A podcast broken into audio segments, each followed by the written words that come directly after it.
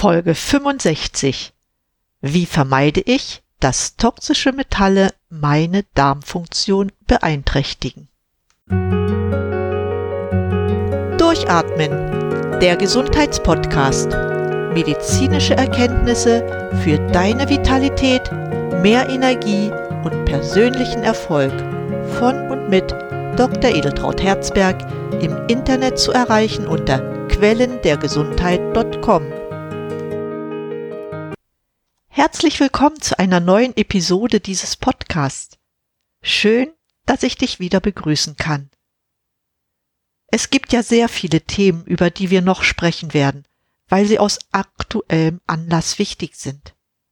Aber es gibt auch Themen, die uns immer wieder begleiten, weil mir Gespräche mit Freunden und Klienten zeigen, dass es nicht so einfach ist, derlei Probleme zu lösen. Und so bin ich schon wieder bei einem Darmthema. Ich möchte heute die Darmsanierung noch einmal ansprechen, jedoch aus einem anderen Aspekt heraus. Die Belastung des Darms durch Schadstoffe auf der einen Seite und auch durch Stress auf der anderen Seite sind immer präsent.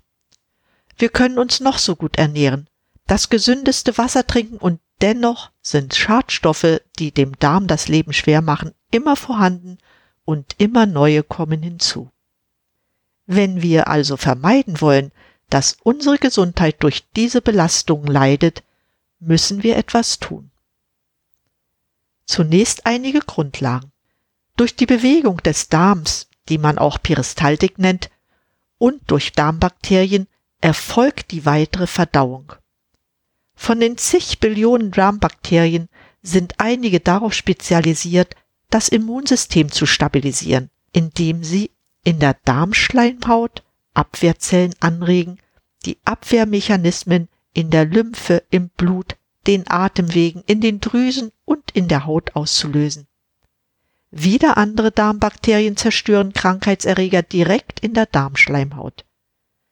Dann gibt es noch Spezies unter den Bakterien, die Vitamine aus der Nahrung abspalten und dafür sorgen, dass der Körper nicht in ein Vitamindefizit gelangt. Somit können auch Krankheiten verhindert werden. Eine intakte Darmschleimhaut ist außerordentlich wichtig, auch wenn es darum geht, Mineralstoffe aus der Nahrung zu resorbieren. Denn Mineralstoffe sind wichtige Kofaktoren in allen Stoffwechselprozessen. Als Beispiele nenne ich nur die bereits erwähnte Immunfunktion, den Knochenstoffwechsel und den Neurotransmitterhaushalt.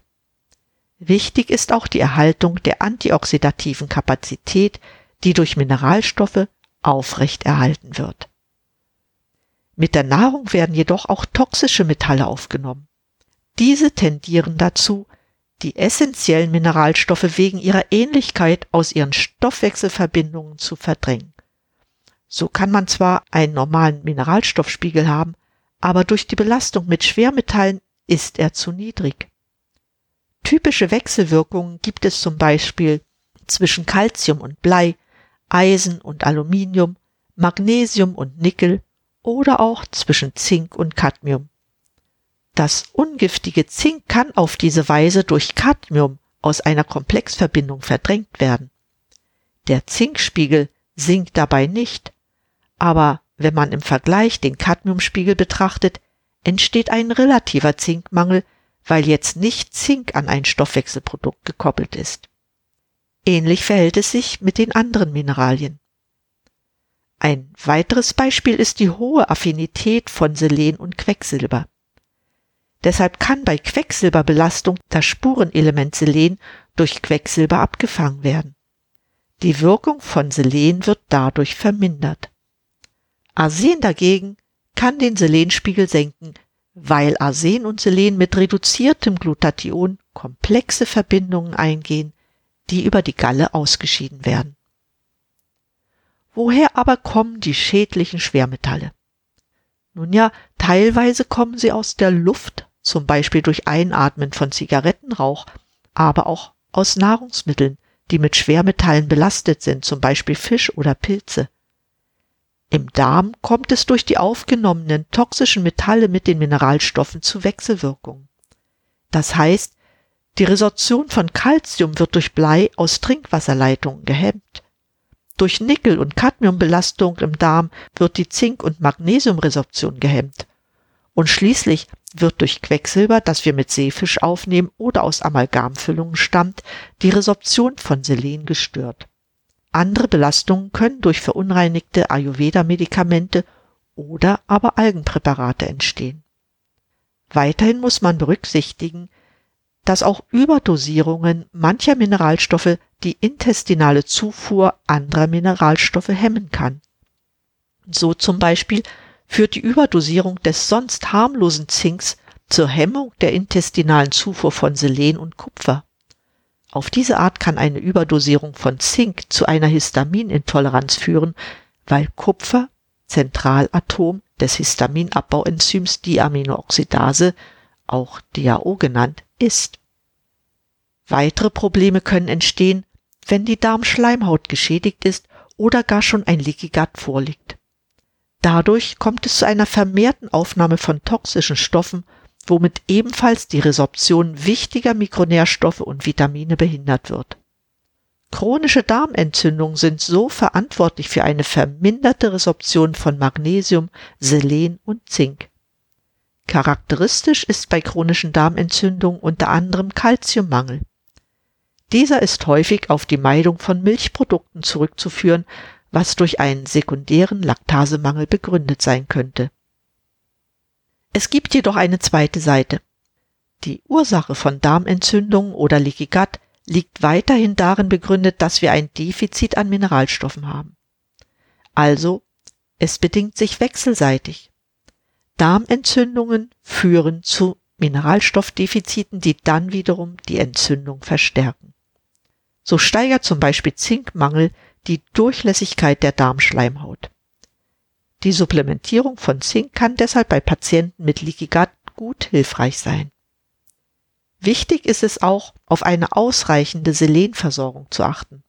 Damit werden Darmgewebszellen vor oxidativem Stress geschützt und eine weitere Gewebsschädigung wird vermieden. Schließlich fördert Calcium die Ausdifferenzierung von Darmepithelzellen und ist auch daran beteiligt, eine intakte Darmschleimhaut zu bilden. Toxische Metalle sind nicht nur schädlich, weil sie lokale Immunreaktionen hervorrufen, sondern auch noch dosisabhängig toxische Wirkungen hervorrufen. Für die Gesundheit wichtig sind dabei die schädigenden Wirkungen von oxidativem Stress, der durch die toxischen Metalle ausgelöst wird, oder die Belastung von Nahrungsmitteln mit giftigen Metallen. Diese leiten chemische Reaktionen ein, welche die Entstehung freier Sauerstoffradikale fördert. Diese wiederum können sowohl zelluläre Moleküle als auch Strukturen der Darmschleimhaut zerstören. Unter anderem wird durch diese Prozesse verhindert, dass vor allem die wichtigen B-Vitamine über die geschädigte Darmschleimhaut nur noch vermindert aufgenommen werden. B-Vitamine sind jedoch an vielen antioxidativen Stoffwechselprozessen beteiligt.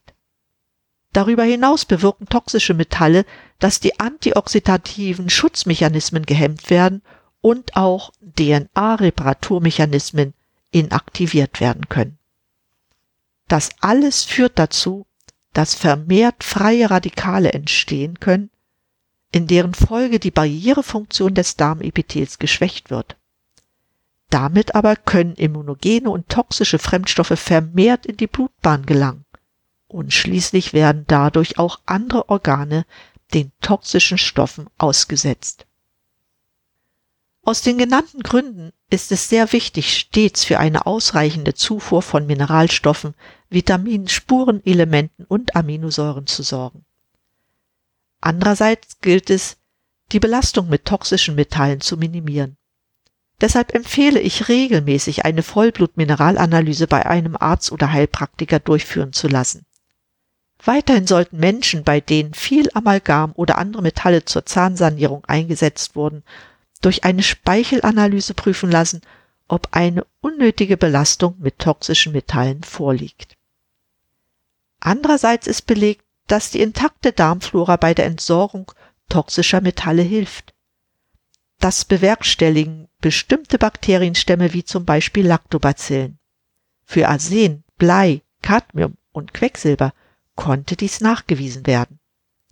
Dabei ist es sehr wahrscheinlich, dass die Lactobacillen einerseits toxische Metalle binden können.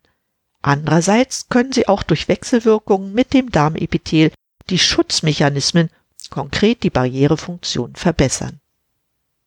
Für Menschen, die entzündliche Darmerkrankungen haben, ist es sehr wichtig, dass sie dafür sorgen, ihren Darm zu sanieren. Aus diesem Grund fasse ich hier noch einmal einige Punkte zusammen, die ich in meiner Sendung zur Darmsanierung genannt hatte. Es ist Folge 38, falls du noch einmal die Sendung hören möchtest.